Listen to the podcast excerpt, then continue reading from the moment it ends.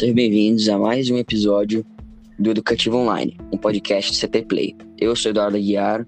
E eu sou o Guilherme Almeida. E no tema de hoje vamos falar sobre a postura dos alunos na aula online. É, como os alunos utilizam o computador, que tem vários meios de tirar a sua atenção durante a aula, eles acabam é, entrando na aula e indo jogar vários jogos, ver vídeo, ver série, e acabam prestando atenção na aula. É, alguns deles até dormem, simplesmente deixam o computador largado ali.